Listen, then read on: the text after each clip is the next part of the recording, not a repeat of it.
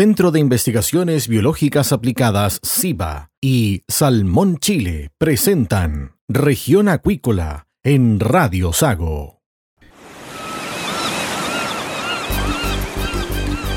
Presentamos Región Acuícola.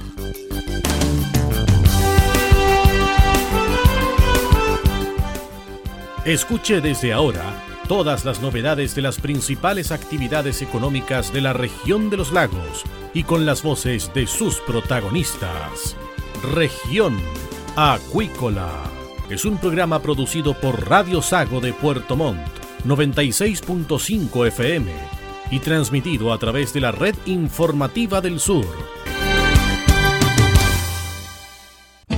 SIVA, Ciencia Aplicada en Acuicultura. Contamos con un capital humano avanzado y equipamiento especializado. Nuestro compromiso, entregar confianza y calidad para una acuicultura sustentable. SIVA, Centro de Investigaciones Biológicas Aplicadas. Visítanos en www.siva.cl.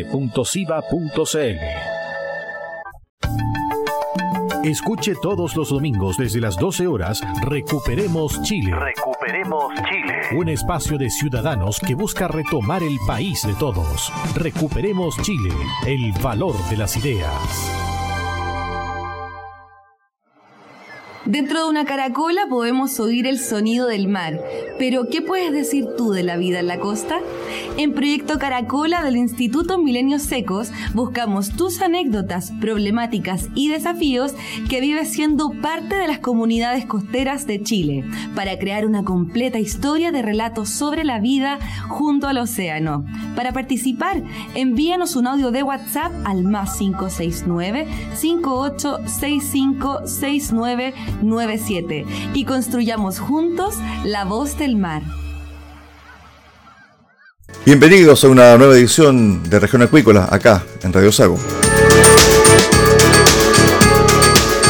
Bueno, durante esta semana hemos hablado y también analizado el tema que se está registrando en Magallanes por la detección del virus ISA en un centro de cultivo y una piscicultura.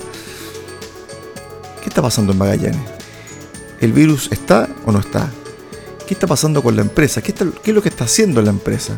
Porque evidentemente este es un virus sumamente peligroso para la industria salmonera. Hemos tenido ya efectos en nuestro país. Evidentemente que hay que actuar rápido. Para conversar de aquello estamos con Carlos Odebrecht. Él es el presidente de la Asociación de Salmonicultores de Magallanes. ¿Qué tal, Carlos? Bienvenido acá a Región Acuícolas de Río Sago. Hola, muy buenas tardes, Cristian. Gracias por la invitación a conversar de este tema tan importante.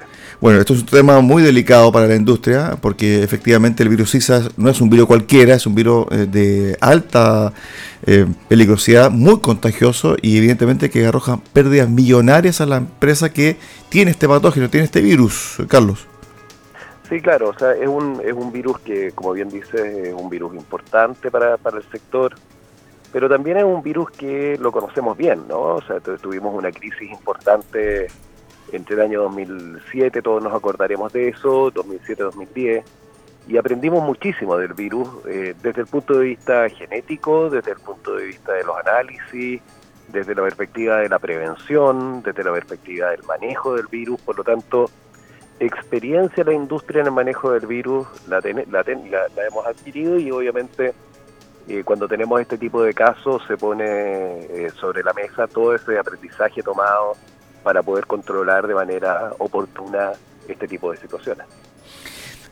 Respecto a la, forma en cómo se ha comunicado esto, porque por un lado dice Cernapesca que hay dos lugares que están sospechosos de tener el virus. Esto es el, un centro de cultivo y otro es la piscicultura que es eh, en agua dulce. Pero dentro del mismo texto que entregó Pesca, se dice que ellos realizaron los análisis y que estos análisis arrojaron positivo para virus ISA.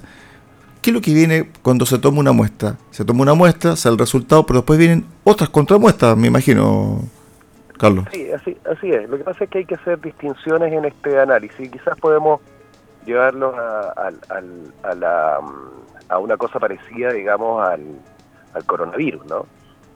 Para que todos podamos entenderlo bien. Y efectivamente, una cosa es tener presencia del virus y una cosa distinta es tener eh, la enfermedad. ¿sí? En, el caso del coronavirus pasaba lo mismo, existían muchos positivos, sin embargo no habían síntomas. En este caso, en el centro de engorda, eh, que, está, que está en este momento en condición de sospechoso bajo esa categoría, lo que se detectó fue, por una parte, la presencia del virus y también signología clínica de la enfermedad, es decir, los peces estaban enfermos.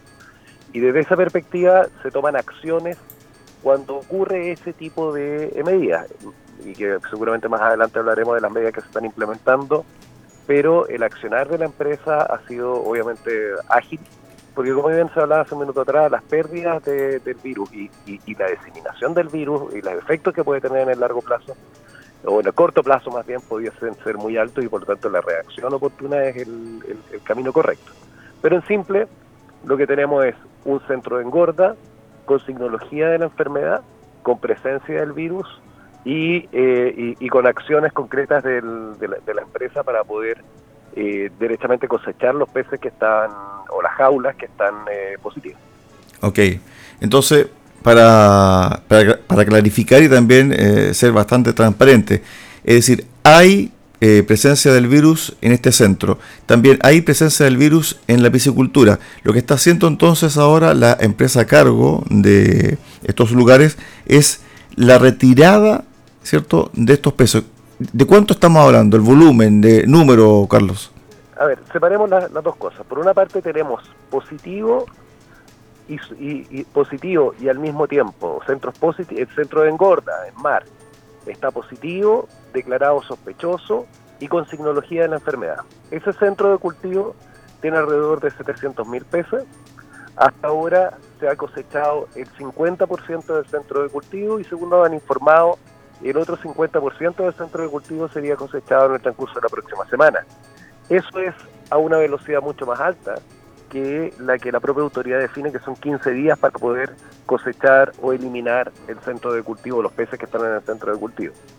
En el caso de la piscicultura, lo que se ha detectado es presencia del virus, pero no hay signología de la enfermedad en los peces que están en la piscicultura. Okay. Lo que se está haciendo en este momento es la secuenciación de ese virus para poder determinar a qué categoría del virus eh, pertenece, digamos, ¿no? Hay la secuencia, hay, hay, hay, en Chile tenemos el virus ISA eh, bajo la secuenciación que le llamamos HPR0.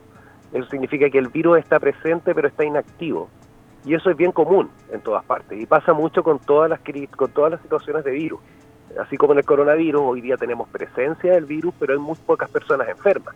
En este caso, de la, eh, en, el caso de la industria, hay presencia del virus ISA, siempre en el mar, convive y ahí está, pero no necesariamente significa eso que los peces se enfermen. Ese es el caso de la piscicultura.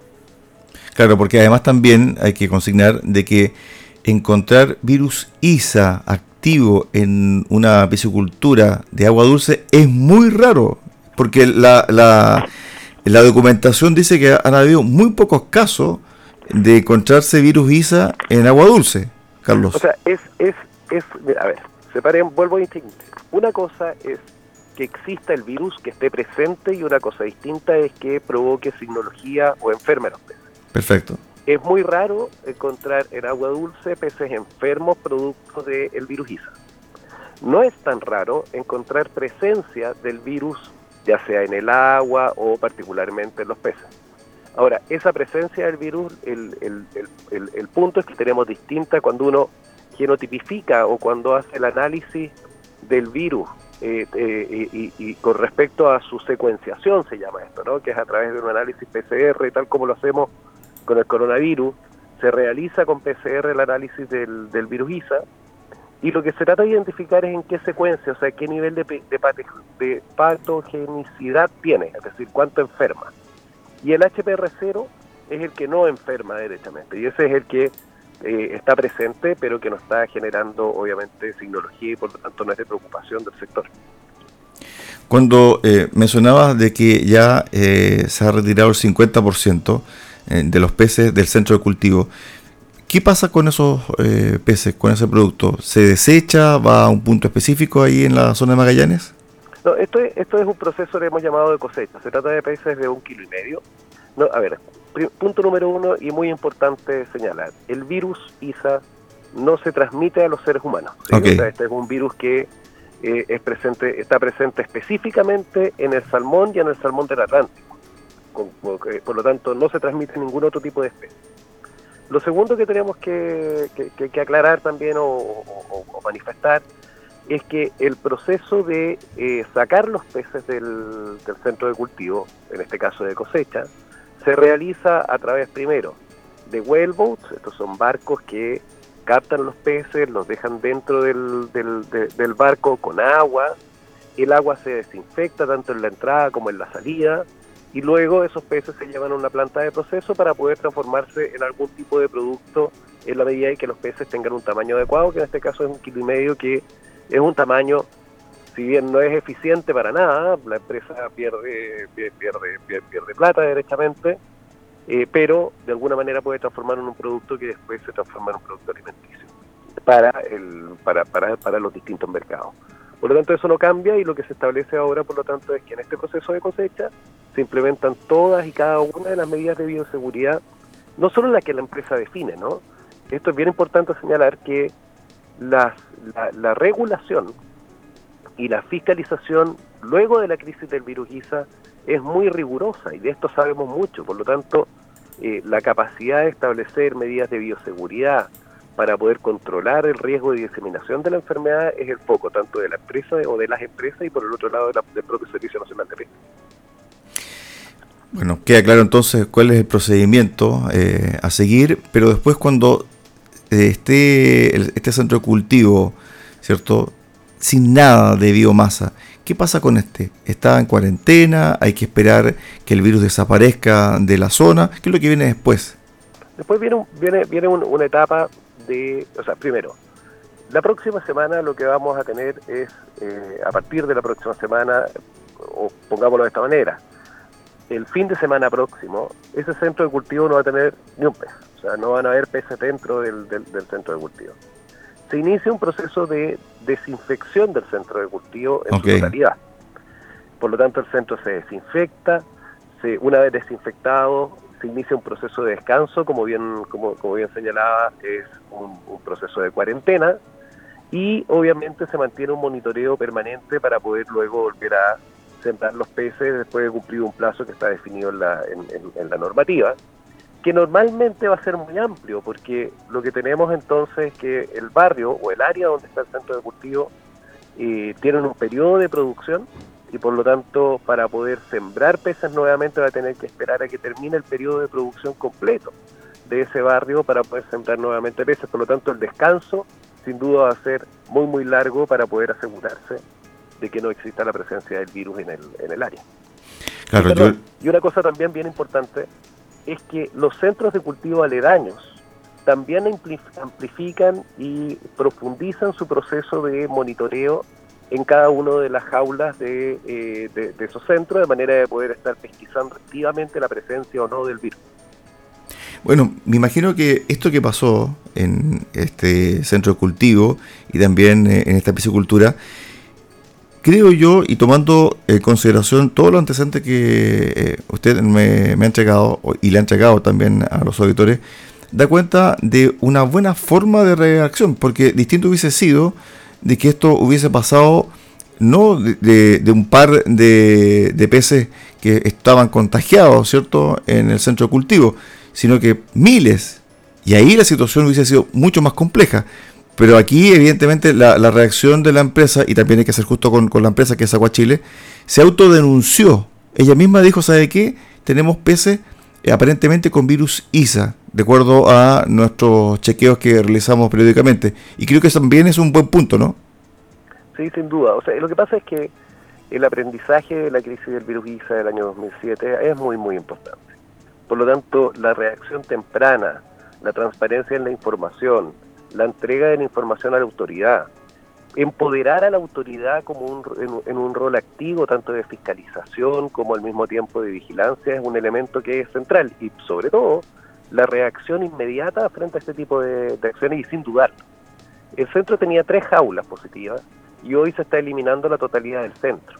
Entonces, el objetivo, pese a que la regulación establece que se deben eliminar las jaulas positivas, la empresa está eliminando el centro en su conjunto y eso, o cosechando el centro en su conjunto más bien. Y eso es muy positivo porque hay una reacción eh, acorde al nivel de riesgo para poder controlar la enfermedad en distintos lugares. Ahora, no perdamos de vista de que casos de virus en la región de Magallanes hemos tenido también en el pasado, tuvimos el año, el año 2020, el año 2019, hubo dos casos de virus eh, positivos y por lo tanto tenemos que, así como hemos ido aprendiendo a convivir con el, con el coronavirus, eh, la industria ha aprendido a convivir también con el virus ISA. Y eso es un elemento muy, muy importante, porque finalmente eh, se trata de una enfermedad que está presente, que está vigente y no nos debería sorprender cuando tengamos casos de virus ISA, lo que, lo que es muy positivo porque significa que tenemos un aprendizaje ya de muchos años para el, para el combate de la enfermedad. A ver, dentro de un comunicado que ustedes emitieron, dice eh, lo siguiente, que esta situación eh, no pone en, en tela de juicio la presencia en la Reserva Nacional Cahuéscar, porque también aquí, eh, cuando se dan este tipo de situaciones, esto también es aprovechado por algunas instituciones que están en contra de la presencia de la salmonicultura en algunos puntos ¿cierto? del sur de nuestro país y tal como dice el dicho, Carlos, a revuelto ganancias pescadores y aquí también tratan de, traer agua para su molino. Sí, sin duda. El, eh, generalmente como, como la opinión pública no necesariamente y no tiene por qué también estar informada en detalle sobre la situación de la industria, es muy fácil eh, eh, confundir a la opinión pública en la relación del virus ISA eh, con, con, los efectos ambientales. Uno escucha a veces el discurso de que cuando hay virus ISA significa que la condición ambiental está, es desfavorable y esto ha sido responsabilidad de la propia industria. Y no hay nada más falso que eso. Es como decir, por ejemplo, que eh, el, el, el, coronavirus eh, depende de la condición ambiental del lugar donde eh, se desarrolla. Entonces uno podría decir, podría preguntarse, bueno, ¿por qué tuvimos coronavirus tanto en Santiago, que tiene una condición ambiental desfavorable, o en Puerto Montt, o incluso, digamos, en pequeños poblados donde hay condiciones, una condición ambiental muy positiva? No tiene nada que ver una cosa con la otra. Entonces, el punto a veces tiende que se tiende, que se intenta instalar por parte de las de muchas organizaciones no gubernamentales es que la condición ambiental eh, fue es, condicionante o es gatillante de la condición sanitaria, particularmente en el caso del virus ISA, y eso no es así. Y la segunda derivada que intentan incorporar es abrir una discusión política, digamos, ¿no? que es la presión que han estado ejerciendo para eliminar a la salmonicultura de las distintas áreas silvestres protegidas, que como, como, como ya hemos conversado en otras ocasiones, la industria del salmón está en esos lugares porque el Estado determinó que ahí teníamos que estar. Eh, y desde ahí intentan obviamente generar un debate y convencer a la opinión pública de que estamos en una industria que debe ser retirada de esas áreas. Cosa que desde nuestra perspectiva es eh, una, una opinión falaz que busca simplemente confundir a la ciudadanía. Dos cosas para el final. ¿Qué pasa con los trabajadores de este centro de, de cultivo eh, que en el fondo en 15 días más no van a tener eh, peces que cuidar, ni alimentar, eh, ni también el centro que, que cuidar. ¿Qué pasa con ellos? No, generalmente lo que ocurre es que por una parte viene un periodo largo aún de, de, una vez eliminados los peces, de mantención, de cuidado y de mantener las jaulas del, centro de cultivo, la bioseguridad, el proceso de limpieza, desinfección, etcétera. Entonces viene un periodo después de eso. Y luego es muy probable, no perdamos de vista, de que son centros de cultivo que tienen una operación muy automatizada. Y es muy probable que esas personas puedan ser reubicadas en otros centros de cultivo. Estamos hablando de una compañía que tiene casi 100 centros de cultivo en todas, no, en la región, sino que a nivel, en, todas las regiones del país eh, donde se cultiva salmón, desde la novena región hasta la región de Magallanes. Por lo tanto, eh, confío en que la empresa va a tomar acciones para poder resguardar los puestos de trabajo de esas personas. Claro, también está el, proceso de encadenación, porque también está esta suerte de frigorífico, entre comillas, que tienen eh, la empresa salmonera, eh, que es la que hace también eh, los filetes y todo ese cuento, y me imagino que se va a reducir también la entrada de, de productos. Sí, se reduce la entrada de productos en el largo plazo, pero en el corto plazo aumenta, porque lo que tenemos en el fondo es más peces que no estaban pensados para en el corto plazo y por lo tanto se va a requerir de mano de obra en ese momento. Y claro, para los planes de producción son peces de un kilo y medio, por lo tanto le restaron como 10 meses de, de, engorda y por lo tanto probablemente en 10 meses más lo que estaba proyectado contratar eh, va a ser más bajo, pero se va pero pero se compensa con la contratación de corto plazo porque esos, esos peces se están cosechando y se están procesando en este minuto. En términos de protocolo, falta todavía que eh, se den a conocer la contramuestra, porque en el fondo también si hay una presencia de virus ya confirmada de una primera muestra, ¿cierto? Me imagino que tiene que venir la contramuestra.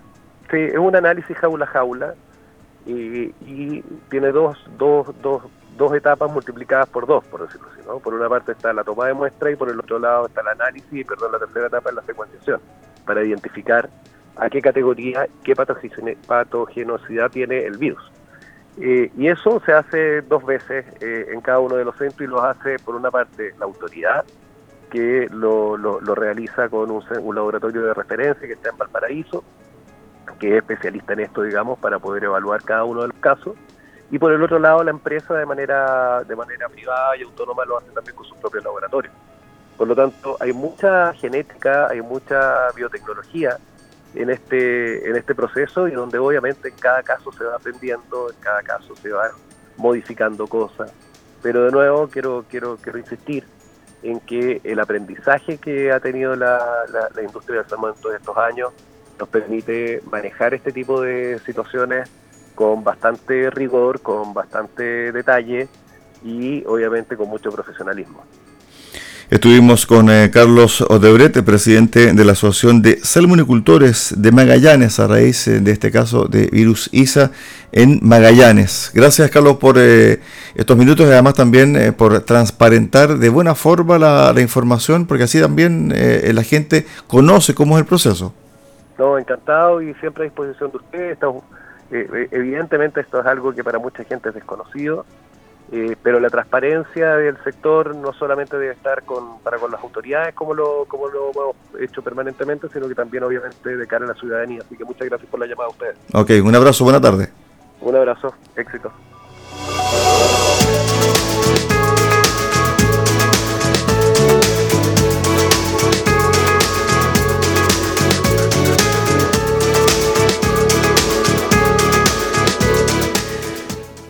De esta forma llegamos al final del programa del día de hoy acá en Región Acuícola, en Radio Sago. Los esperamos mañana a contar de las 13.30 horas en el 96.5 FM de Radio Sago en Puerto Montt. Que usted tenga una excelente tarde.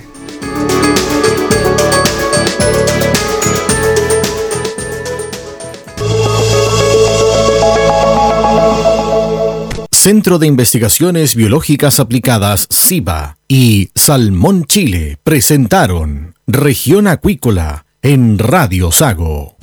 SIBA, Ciencia Aplicada en Acuicultura. Contamos con un capital humano avanzado y equipamiento especializado. Nuestro compromiso, entregar confianza y calidad para una acuicultura sustentable. SIBA, Centro de Investigaciones Biológicas Aplicadas. Visítanos en www.siba.cl. Escuche todos los domingos desde las 12 horas Recuperemos Chile. Recuperemos Chile. Un espacio de ciudadanos que busca retomar el país de todos. Recuperemos Chile, el valor de las ideas. Dentro de una caracola podemos oír el sonido del mar, pero ¿qué puedes decir tú de la vida en la costa? En Proyecto Caracola del Instituto Milenios Secos buscamos tus anécdotas, problemáticas y desafíos que vives siendo parte de las comunidades costeras de Chile, para crear una completa historia de relatos sobre la vida junto al océano. Para participar, envíanos un audio de WhatsApp al más 569 5865 6997 y construyamos juntos la voz del mar.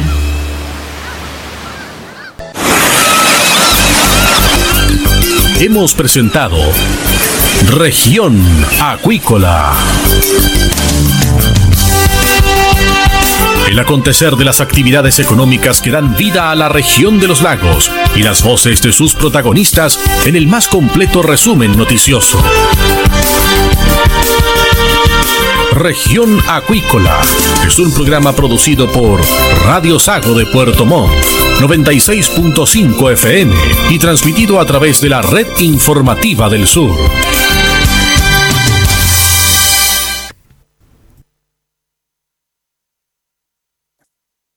minutos. 13 horas 56 minutos.